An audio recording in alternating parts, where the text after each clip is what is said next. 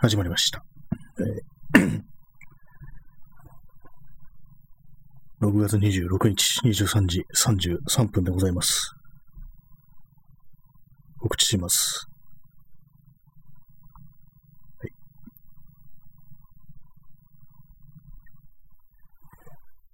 こんばんは、えー夜部屋で朝を待つ第45回ぐらいスタートです。このライブ配信が45回ぐらいですね。もうそんなやってんのかなって思いますけども。まあ、今日はちょっとね、遅い時間に始めたんですけども、さっきまで、30分ぐらい前にちょうど帰ってきたところです。どこに行ってたかっていうと、今日はあの、吉祥寺から、吉祥寺周辺をなんかこう、ブラブラしてたという、そういう感じですね。まあ、特に何にも、目的もなくというような感じで、ふらふらとしていたんですけども、皆様いかがお過ごしでしたでしょうか？今日は曇りでしたね。東京は曇りでした。曇りなんですけども、特に涼しいということはなく、結構暑い、それなりに蒸し暑いような感じの一日でございました。今日はあれですね、逆になんかこう、日が照ってない方が、なんとなく暑く感じるような、そんな気もします。結構その、日が照ってると、あの、汗がすぐ乾くんで、まあ、それでまあ、気化熱っていうことですかね。それでどんどんどんどん、こう蒸発した汗、でさらに汗をかいて、で、また冷えるっていうような感じで、多少マシに思えるのかなって感じなんですけども、こういう日だとなかなかこう、その、かいた汗が乾きづらいっていうような、そういう気がしますね。今日はね、結構もう疲れましたね。そんなに、そんな距離歩いてないんですけども、なぜか、だいぶ体力を使ったような、そんな気がしますね。まあ、今日はあれなんですよね。あの、あんま固形物を食べてなくて、あの、アイスしか食べてないんですよね。アイスをね、今日3本も食べてしまいました。まずね、朝、朝というか、まあ、昼前に起きて、ヨーロピアンシュガーコーンを食べて、で、まあ、これ外出て、外であの、あのチョコモナカのような何かですね。ジャンボチョコモナカではないです。あの、業務用スーパーにある、業務スーパーにある、なんかあるんですよ。板チョコが入ってるモナカみたいな。ちょっとね、平べったい感じの、あの、チョコ、ジャンボチョコモナカよりは少しね、平べ、平べったい感じのやつがあるんですけども、それを食べて、で、まあ、帰り際にガリガリ君コーラ味を一本という感じで、ずっとアイスだなっていう、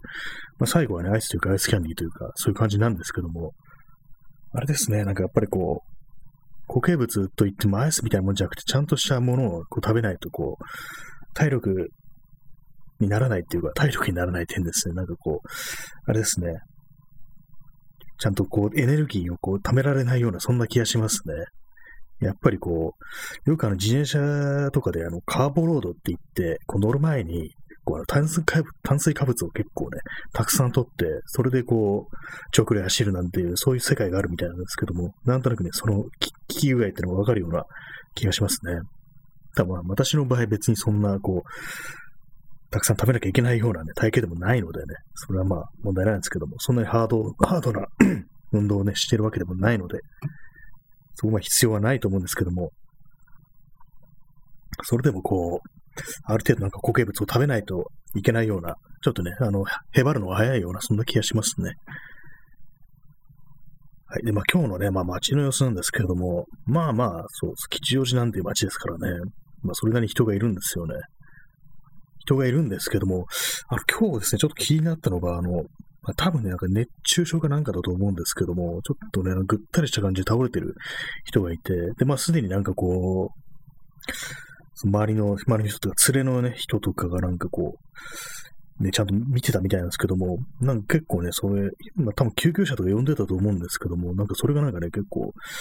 その状態が長いっていうか、なかなかね、やってこないっていうようなね、そんな感じでね、やっぱりこれ今の時期そういうふうに救急車とかね、呼んでもすぐに来てくん、いけないっていうね、そういう状況なのかなと思ってね、それがなんかちょっと気になりましたね。なんていうか、まあ医療崩壊的なね、そういう意味でこう、手が回ってないっていう、そういうことなのかななんてふっとね、思ってしまったんですけども、実際どうなんですかね。まあ全然こう状況はそれほどね、改善してないでしょうし、なんかそういうところでね、なんかこう、ふとしたところでね、なんかそう今のコロナ禍っていうような状況っていうものがね、こう、ふとね、心に影を落とすななんていうね、ふうにね、そんなことを思ったんですけども、今日のあの、配信のタイトルはあの、バラ色に輝いた春の日々っていうね、なんかよくわかんないタイトルついてますけども、これはですね、あの、柳ジョージの祭り橋が聞こえるという曲の歌詞なんですよね。なんで急にそんなのタイトルにしてんだよって感じですけども、さっきあの、見逃し公園をね、ぶらぶら歩きながらこう、イヤホンで音楽を聴いてたんですけども、その時にその、祭り橋が聞こえるが、こう自分のこう、スマートフォンから流れてきたとね、そういうわけなんで、ただそれをなんとなくこう、タイトルにしたっていう、それだけの話でございます。バラ色に輝いた春の日々って。まあ、どういう歌詞かっていうとね、こうあれほどバラ色に輝いた春の日日々、春の日を、お前は忘れたのかなんてね、そんな歌詞なんですけども、皆様にとってバラ色に輝いた日々というのはありますか？私は思い出せないですね、特にね。バラ色に輝いた日々っていうね、そんなちょっとね、思ってしまうんですけども、あのね、ロッキーの一作目でこう、まあ、ロッキーがあの、チャンピオンにね、挑戦する資格、それはあの、チャンピオンから指名されて、仕上げできるってことになった時に、今までロッキーのことを冷遇してた、ね、トレーナーのミッキーがね、ロッキーとミッキーってなんか面白いですね。まそのミッキーがね、おじいさんですね。おじいさんのね、トレーナーがいるんですけど、通ってるジムに。でも、わしがこう面倒見てやるから、ちょっとね、お前のコーチをさせろみたいなこと言ってくるんですけども、で、まあ、それを説得してるときに、わしの全盛期はどうのこうのっていうふうに言うんですけども、まあ、それを聞いてロッキーが、俺には全盛期なんてなかったってってね、声を荒げてね、怒るシーンがあるんですよね。なんとなくその、俺には全盛期なんてなかったっていう、まあそういう気分になる、そういう方がね、そう人間そういう人の方が多いなというふうには思うんですけども、私も特に全盛期なんてありませんでしたね。皆様の全盛期、バラ色に輝いた日々、まあ、全盛期に比べたら、バラ色に輝いた日々の方がまだありそうなね、気がしますね。バラ色の日々はまあ一瞬でもいいわけですからね。バラ色の人生っていうと、まあ、ラビアンローズっていうふうに言いますけども、バラ色の日なら、こう、一日だけでもいいっていう、そういうことですからね。ちょっと咳払いします。はい。えー、で、まあ、このバラ色に輝いた春の日、まあ、祭り橋が聞こえるっていうね、これはですね、あの、ドラマに使われてたんですよ、昔のドラマ。あの、萩原健一の証券のドラマで、あの、確かまあ同じタイトルで祭り林が聞こえるっていうドラマが昔あったらしいんですよ。まあ、私見たことないんですけども、どういう内容かっていうと、こうまあ、競輪選手なんですよね、証券が主人公の萩原健一が。で、まあちょっと故障して、怪我をして、多分落車がなんかで怪我をして、それでまあ、復帰のためにこう、先輩の地元に行ってこう、静養しつつトレーニングするっていう、そういう内容なんですけども、結構ね、それがなんていうかね、こう、またあらすじしか知らないんですけども、結構なんかロッキーっぽいっていうね、そういう感じがあるんですよね。実際なんかこういろいろこう検索してみると、なんかロッキー1の空気と通じるものがあるみたいなこと言ってる人がいて、で、まあね、なんか普通のドラマだったら、こう、そこから華々しくね、こう、復帰して、こういう、すごいね、こう、トップに返り咲くなんていう、そういう感じをね、考えてしまうんですけど、ドラマとかだと。でも全然この証券の祭り林が聞こえるはそんな感じでもなくって、結構地味に、こう、復帰しつつ、でもなんかやっぱ無理かもみたいな感じで一旦やめて、で、またやろうかなみたいな、なんかそういうストーリーらしいんですよ。結構ね、その、急に辞めてね、その先輩のね、家業みたいなのを手伝ったりして、もう、なんかこの、この仕事でいっかなみたいなね、なんかそんなね、感じの、こう、展開になるらしいんですけども、まあ、ハートありがとうございます。ババババって今いっぱい出てきましたね。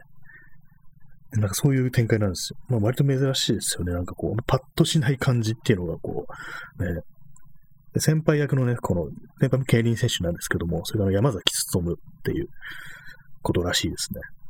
なんかそんなドラマなんですけども、でもなんかこれ全然こう配信もされてないし、確かあの、ね、DVD とかにもなってないみたいなんで、結構見見ら見れないんですよね、要は。なんかちょっと気になってるんですけども、手段がないという感じでね、けど昔のドラマっていうのはそんな感じのが多いですね。まあ、インスタントコーヒーを飲みました。今日はやたらと水分取りますね。まあ、すごく汗をかきました、今日は。今日はあの、プロクラブのね、T シャツを着てたんですけども、あの、ヘビーウェイトの T シャツとしては結構有名な、結構ラッパーがよく着ているというね、こう、分厚い生地の T シャツなんですけども、なんかあれですね、あの、汗がちょっと乾きにくい気がします。まあ、麺なんでね、もともとね、まあ、汗が乾きにくいんですけども、水吸いやすいんで、普段私はあの、ライフマックスというところの、でかいね、こう T シャツを着てるんですけども、そっちに比べるとなんか多少なんか乾きにくいような、まあ、生地のこう、問題なのかもしれないですけども、そんな気がしますね。形はいいんですけどもね。あとはあれなんですよね、首がちょっと詰まってるのが気になるっていうのが、私個人の問題ですけども、それは私の首が太いっていうことなんだと思いますけども、そこがちょっと気になるんですよね。シルエットはね、いいんですけども。まあ、そんな、まあ、話ずれましたけどもね、あの、祭り橋が聞こえると、そんなね、曲を聴いていろいろ思い出すことがあったという、そういう話でした。バラ色のなんとかっていうのは、まあいろんな曲ありますよね。結構曲名としてはいろいろあると思うんですけども、イエローモンキーってなんか確かバラ色の日々っていうのはあったと思います。あんま曲の内容的なんかあんまバラ色的な感じじゃなかったような、結構ね、トゲのあるバラっていうようなね、そんなような歌詞だったような気がしますね。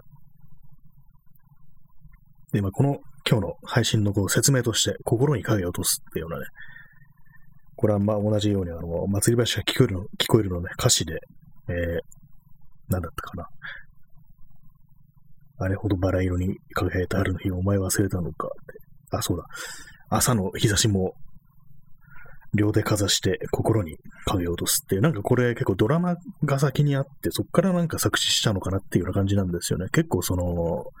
曲のね、歌詞とね、なんかそのドラマの内容が合ってるような気がするんで、ひょっとしたらあの、ドラマの方が先にあったのかっていう感じなんですけども、なんかこの祭り林が聞こえるという曲は結構なんか、DJ、なんか和和物をかける人っていう DJ ですかね。なんかその辺の人たちね、結構有名な曲っていうか、割となんかその曲をなんかね、流すことが多いなんてことどっかで聞いたことありますね。そんな感じで、とてもいい曲なんですけども、これはあの、柳ジョージが歌ってるのと、あと、あれですね、証券が歌ってるの両方あるんですよね。あと YouTube をね、こう、見ると、あの人、あの、ルースターズのギタリストの人、すいません、ちょっと名前が今思い出せないんですけども、その人がね、なんかこう、なんかのイベントでね、歌ってる動画がすごい短いんですけども、あってね、なんかなんかいろんな人にカバーしてほしいなというふうに思ったりしますね。しますね。なんかよくわかんないこと言ってますけども。いい、いい曲なんですよ、これは。まあ、バラ色に輝いた春の日々かって感じですけども、結構ね、そういう、まあね、一般的にはまあ10代、20代とかのね、ことを、そういうふうなね、春の日々というのかもしれないですけども、結構あれですね、なんていうかが、やっぱりその、その時期にはね、そういうふうに思えないものですよね。その最中においては、こう、そんな、そういうふうに、まあ、今私は春、春の日々にいるなんて、そういう認識はしないと思うんですけども、まあ、実際ね、こう、こんな世の中ですからね、何が春だなんてそういうふうに言う、言われてもね、仕方ないような、そういう感じもあると思うんですけども、なかなかね、その辺わからないですよね。結構あのー、いろいろ、なんかあの、その自分が今まさにそこにいるということに対して、こう、そういう時期にあるということに対して意識的になるか、ならないかっていうのは結構なんかこう、深いね、なんか溝みたいのがあったりして、なんかね、割となんかあの、あれありますよね。学生時になんかこういろいろやってなんか、学生ベンチャーみたいなね、なんかそんな感じでね、なんかいろいろ、そういうようなね、まあ意識高くそういうような活動してる人っていうのはね、割にいると思うんですけども、なんか自分にとって不思議なのが、まず自分が学生であるということをね、深くね、こう、刻みつけてるというかね、そういう意識を持ってなんかいろいろ日々生きてるというのが、なんかすごく不思議に思えるんですよね。私自身はね、あまりそういうようなことを考えたことはなかったんですけども、まあ、学生じゃなくても、例えばね、小学生、中高生、高校生といった時にも、別に自分が、ね、まず、その、一人の人間であるという前に、こう、小学生であるとか、中学生であるとか、高校生であるとかなんかね、まあ、なんか急になんか変な喋り方しましたけども、なんかね、そんなようなね、ことを意識的になんか生きてるっていうようなことをしたことがないんですよね。まあ、これはあの結構あの、私が男であるっていうのが割とあるかもしれないんですけども、あの、女性とかだと、結構そのまあ、そういう若い時期というかね、その学校に通ってるような時期っていうのは結構その、まあ、性的に商品化してくるというかね、そういう目で見られるということがあるので、自分が今まさにこう、ね、女子高校生であるみたいな、なんかそういうようなことをね、そう認識せざるを得なくなるっていうのは結構あると思うんですけども、私のような男にとってはそういうふうに、まあ、外部からの目というものを意識することがあまりないのでね、そういう感じでなんかこう、今まさに自分はこの時期にいる、こういうふうに思われる、こういう人間なんだっていうのを、あまりね、その若い時期においては感じたことがないんですよね。まあ、それがまあ、いいことなのか、なんだかわからないですけども、まあ、ただね、そういうふうにこう、変な目でね、商品化されたような、目で見られないというのは、まあ、運がいいというかね、まあ、そういうふうな構造になってるというふうには思うんですけども、まあ、そういうところがなんていうか、こう、結構ね、あのファッションの選び方というものに割とな関係してくると思います。なんかふと思ったんですけども、結構ね、あの自分のがね、なんかこう着るものをね、選ぶっていうのは、まあ、今なんかすごい適当ですけども、もう少しね、こう、昔のね、若い時とかは、どういうね、こう、服装しようかなというふうに考えることもあるわけですよ。で、その時にね、こう、世間からの目というものをあまり考えずに、こうね、自分がこう、こうがいいからこうだっていうふうに選ぶわけですよね。まあ、それがなんか結構その、ものに対してね、こう、クローズアップするとか、まあ、ちょっとオタク的な考えですよね。この T シャツのこの生地がどうのこうので、シルエットがどうのこうのっていうのは、そういうね、こう選び方をするわけですけども、なんかどうも女の人というのは、こう、全身のね、感じからこう、人にこう、与える印象というようなものをすごくこう、意識するというか、一つのスタイルがこう、スタイルからこういろいろ選んでいくっていうような感じになってるようなね、感覚がちょっとあるような気がするんですよね。まあ、こういうのはあんまりこう自分みたいなね、こうファッションというものに全然詳しくない人間が話すのもあれかなと思うんですけども、やっぱりこう、なんていうか、どうしてもそういうふうに選ばざるを得ないっていう、一つのスタイルから選ぶというのが先に立つっていうのがあって、その辺がなんていうかこう、まあ、一つの社会的な常識というものに縛られがちになってしまうという、あんまりこう本人の自由というものが効かないというところでね、窮屈な感じになってるのかなと思うんですけども、まあ、それを逆に男の場合はまあ好き勝手やるので、まあ、全体としては、トータルの印象としてめちゃくちゃになることがあるっていうね、そんなことを思ったりしますね。結構あれなんですよね。アメリカ人の人とかが、個々のアイテムはなんか非常にこうこ、こだわってて、すごくいいものなんですけど、高高かったりするけど、全体の印象としてなんかすごくやぼったいみたいな、なんか、そんなことがね、割となんかこう言われがちだと思うんですけども、私もね、割とそんなようなね、こう、もう割に好きなタイプだったんで、なんかわかるんですけども、トータルの印象がなんかすごいね、こう、もっさりした感じになるなんていうのはね、結構よくあったような気がしますね。で、まあそういうのがまあ女性にはないっていうような印象を受けるんですけども、まあ別にそんなにこう、ファッションに対して言いたいことが別にないのでね、まあ完全にこう、思いつきでこう、ベラベラ喋ってるという感じなんでね、まああんまこう、どうでもいいんですけども、どうでもいいっていうのもあれですけどもね、まあ、なんかこんなことを思い出ましたというね、話でございました。まあ、バラ色に輝いた春の日々からこんないろんなところに膨らませてるっていうのも変な感じしますけどもね。青春と書いて春ですからね、青い春っていうから、まあ確かに春だなっていうふうに思うんですけども、なんですかね、これ人類の歴史として今、季節としてはいくつ、どのくらいなんですかね。まあ、冬なんですかね、ひょっとしたら。なんか終わるのかなみたいなことね、たまにふっと思うんですよね。こう、ウイルスにかにね、こう、さらされてると、なんかこう、文明の終わりかななんていうね、こう、そんなことをね、無責任に思ったりするんですよね。結構な、なんていうかこう、そのスペイン風邪のことをね、ちょっとちらっとね、調べてたら、その流行から結構ね、その、1年2年とかじゃなくって、3、4年とかが結構ね、あの、ひどいことになったみたいなことを書いてあって、これは COVID-19、これから本番なのだみたいなことをね、ふと思ってしまって、少しね、背筋が寒くなるような、ね、もう覚えたんですけども、まあ、緩みっていうのもあるっていうことなんですかね。どうなんですかねこれなんか今後の世界というものは一体どうなっていくのかっていうね、感じなんですけども、それに加えて気候変動なんていうのもありますからね。なんか文人類の歴史がなんか過去に向かって後退し始めてるような、まあ、あるいはこう、より暗い未来に向かってこう歩を進めてるような、そんな風になってるような気もしてしまうんですけども、まあ、人間の歴史としてはどうなんですかね。まあ、昔も疫病とかまあ定期的に流行ってきたわけで、その時代を生きる人間からしたらね、そんなのは、まあ、毎度のことだよっていうね、ことなのかもしれないですけども、もしこれ聞いてる方でね、もう数千年生きてるという方がいたらね、なんかこう、お便りか何かで教えていただければと思います。その時どうだったかとかね、こう、スペイン風邪の時どうだったとか、ペストの時どうだったかなんてね、そんなこと詳しい人がいたら、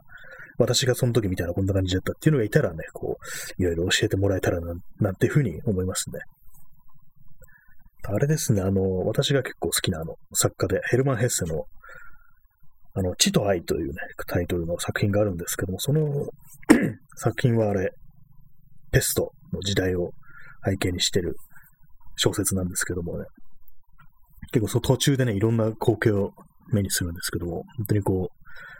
家々がこう焼き払われてね、こう人々が追われていくなっていうのがあったりして、で自分がこうお世話になった人ととかがこう、そのペストにかかってしまうとか、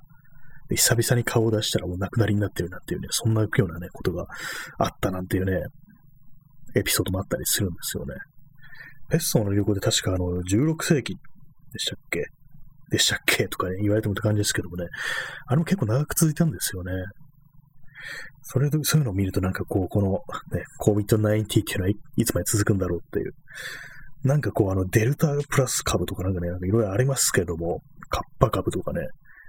なんかあの、すれ違っただけで感染するとか、そんなんどうしたらいいんだよって思いますね。それこそなんか本当に外一切出ないみたいな、それぐらいのね、対象しかないですよね。仮にそんなようなのがね、こう日本に入ってきて蔓延しても、なんか政府が何かするとね、思えないですね、正直。何にもしないんじゃないかなっていうね。もう完全まあこう信頼を失った後の世界を生きているので、あいつらはろくなことをしない、我々の敵だぐらいにはね、自分は思ってるんですけども、多分積極的に殺しに来ては、殺しに来はしてもね、全然こっちを助けるということはしないんじゃないかっていうね、そんな風にね、思ってきてしまってますね。もはやもうその、これから何をするしないとかいうレベルじゃなくても、あいつらはもう、敵だみたいなね、そんなところまでね、こう行ってしまって、自分の中でそんな感じですね、もはや。そうとしか思えないですね。なんか、そういうようなね、感じも思ってるんですけども、皆様どうですか？信頼はまだ残っていますか？って。私は残ってないです。そういう感じなんで、あの、台湾とかのニュースを聞いてね、こう、いろいろ聞いてね、ニュースを聞いて、こう、いろいろなんか、こう、各所がね、連携していろいろやるっていう、まあ、政府が、この、その国に生きてる人間の言うことに耳を傾けるんだっていうのが、すごくね、なんか不思議な感じがして、こんなん日本だったらありえんぞっていうね、死ねとは言うけどね、助けに来はしないんじゃないかっていうね、そんな感じですよね。とても信じられないなって思うんですけど、なんか本当にこう、文明あるなって感じでね、こっちはそんなんないぞってね、もう蛮族しかいないぞって思うんですけども、もはや崩壊してるというね、社会なんてものは、そのぐらいのね、こう、気持ちになっちゃったりするんですけども、なんか結構あれですね、あの、台湾も一時期なんかドーンとね、こう来てやばいかなと思ったら、結構あの、封じ込めた、封じ込めそうな、結構対処してね、すぐに減らしてるようなところですね。まあでも、こっちにはまあオリンピックが待ってますからね。一体どうなるんでしょうかっていうところなんですけども。まあ、あんまりね、この辺の話をしてもね、ひたすらひたすら暗くなるだけなんでね、ちょっと、その以外のね、楽しい話もしてようかなと思うんですけども、まあ、基本的に楽しい話というのはね、この放送は出てこないんですよね。若干ね、まあ、これは楽しいよりかなっていうような話題はね、まあ、まあ、怖い話ぐらいなんですよね。あれはね、まあ本当にまあこう、怖いですけども、まあ、ある意味こう無責任に楽しめるというかね、そんな感じのね、ことなんですね。もう唯一提供できるエンターテイメント、エンターテイメントがね、こう、怖い話っていう感じになってしまってますね。そのぐらいしかできないっていう感じなんですけども、結構なんか世の中が暗くなってる時っていうのは、私は怖い話とか流行ったりするのかなっていうふうにもう思うんですけども、でも考えてみると、この現実がホラーであると、あんまりこう、その、ね、空想としてのホラーというものがあんまり必要とされないのかなというふうに思ったりしますね。まあ、そうなると、あんまりこれからそういうふうな怖い話というものが、階段というものがあんまりこう入らなくなっていくっていう、そういう感じになるのかもしれないですね。結構あの昔のね、こう、有名なこう怖い話だとか、まあ、心霊ブームみたいので、多分ね、日本がもっと景気良かった時代だと思うんですよ。おそらくまあ80年代とかそのぐらいだと思うんですけども、それを考えるとですね、こうこれからはそんな怖い話をしてる余裕すらないなっていうふうになっていくのかななんていうふうに思ったりします。一切のこうね、こう、希望がね、立ち消えてね、っていう感じになっちまいますけど、また暗い話してんじゃないかって感じですね。どうにもね、いいニュースがないというね、いいニュース。今日のいいニュース。今日のいいニュースはですね、ないですね。さっきね、あのガリガリ君をね、こう、まあ、今季初ですね、今季初ガリガリ君を食べたんですけども、コーラ味だったんですよ。コーラ味のガリガリ君だったんですけど、なんかあんまりね、こ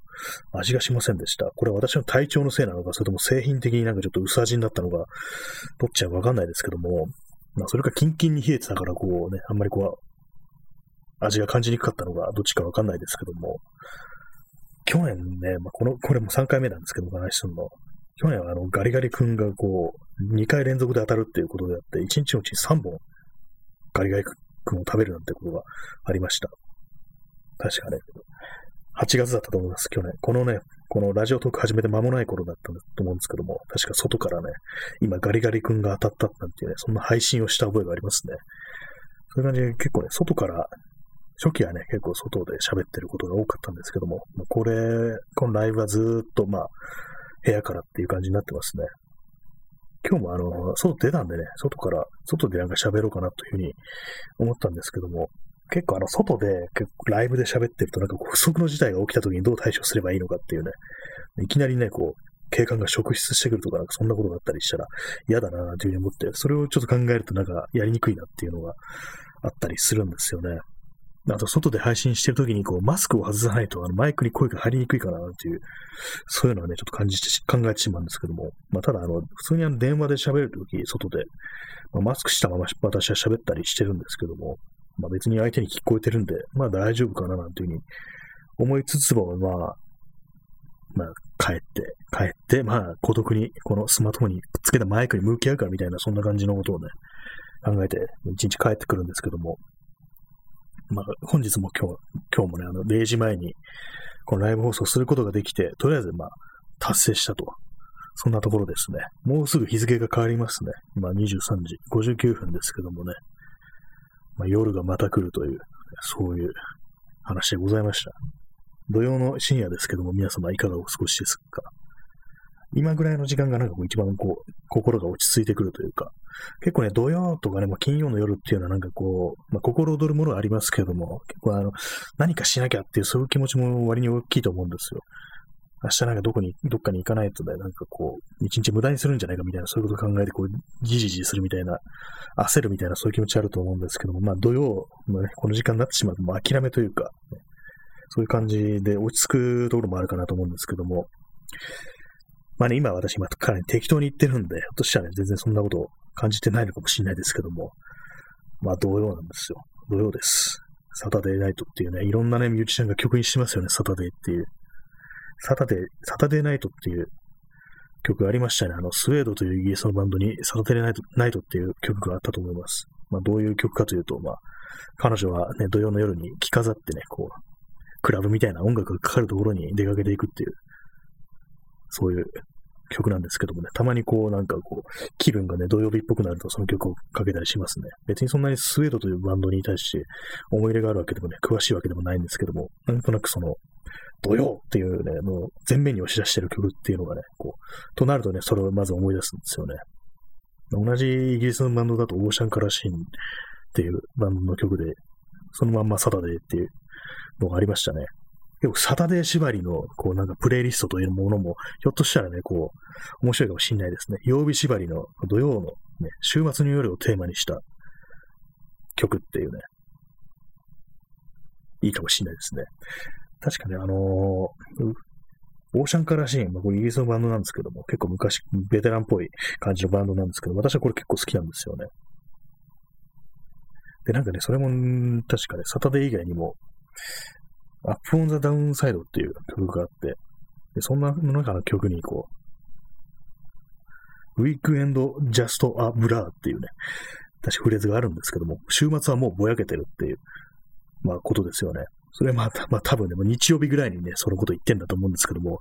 ああ、もう、すごい、週の始まりに向けて憂鬱になってきたみたいなね、それがあの、もう週末がもうぼやけてしまってるというね、 blur っていうね、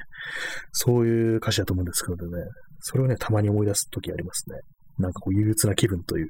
週末の、週末が終わるというね、ことの憂鬱な気分ということでね、その曲の歌詞を思い出すんですけども、あの、 Spotify でね、あの、 Greenroom というこうサービス、まあクラブ、クラブハウスみたいなやつなんですけども、あるんですけども、一応ね、そのアカウントを作ったって、で、まあ、 Spotify なんで、ひょっとしたらね、音楽流しながらなんか、いろいろできるのかなと思って、まあ、それも全然やってないんですけども、なんかそういうふうに曲を流しながら喋るというものができたらいいな、なんていうふうに、ふとね、思ったりしました。今みたいに、今日のね、今日土曜の曲、土曜日が出てくる、土曜日をテーマにした曲っていうね、感じでこう、流しながら喋るなんていうのもちょっとしたら面白いのかな、なんていうふうに思ったりしました。あまりこう音楽がかけれないですからね、こう、プレイリストを後付けすることはできますけども、ラジオっぽさですよね。音楽音楽がかかるってのはまだラジオっぽさですからね。ま、そんなわけで本日ももう29分18秒ということでね、終わりの時間が近づいてきていますけれども、本日の放送放送放送はいかがでしたでしょうか？なんかあの、あれですね、今日はまあ割とちゃんと喋れてる気がします。昨日はなんか結構疲れててね、あと肝めいっていて、なんか全然できなかったんですけども、うまく。まあでもね、そんなまあ、状況が明るくなってるかと言われると、そういうわけでもないんでね、なんかその辺がこう、これから先本当に明るい気持ちになって何の屈託もなくこう、楽しく喋れることができるっていうのはいつになるんだろうっていう、そんなことを考えてしまいますね。まあ、締めが暗くなりましたけども、そんな感じで本日は終わりたいと思います。それではおやすみなさい。さよなら。